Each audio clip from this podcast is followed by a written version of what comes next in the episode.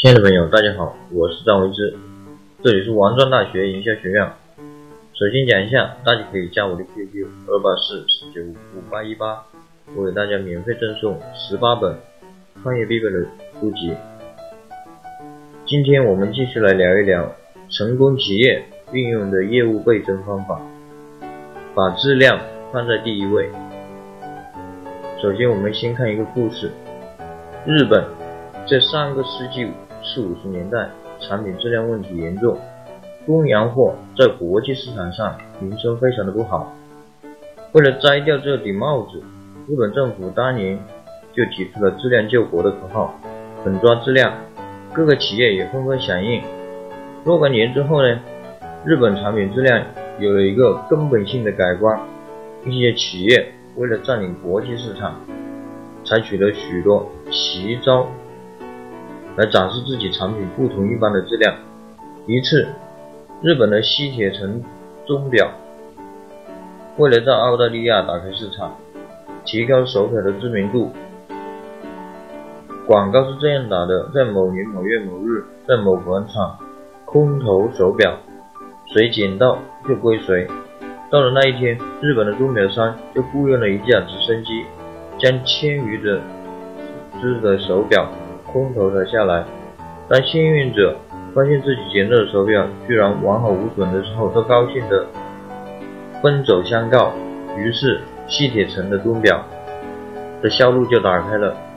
日本的许多产品就是这样，依靠过硬的质量跨出国门，在国际竞争中连连取胜。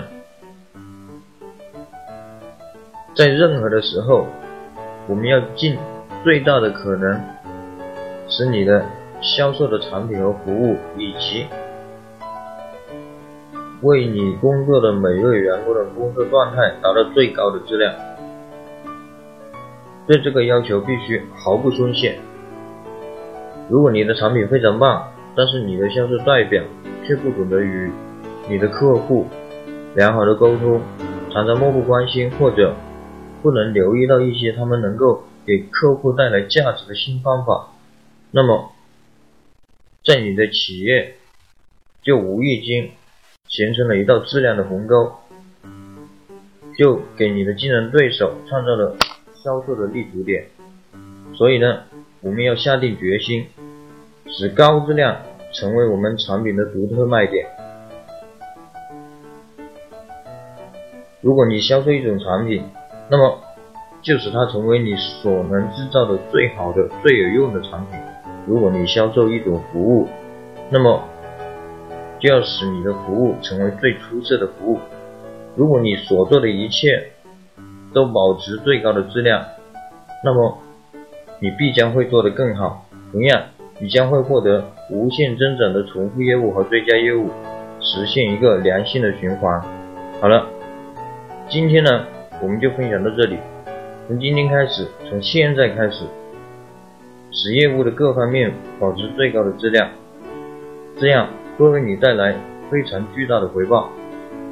如果你有问任何的问题，关于大学生创业、大学生活、大学学习、情感、职场等等，都可以加我的 QQ 二八四四九五五八一八。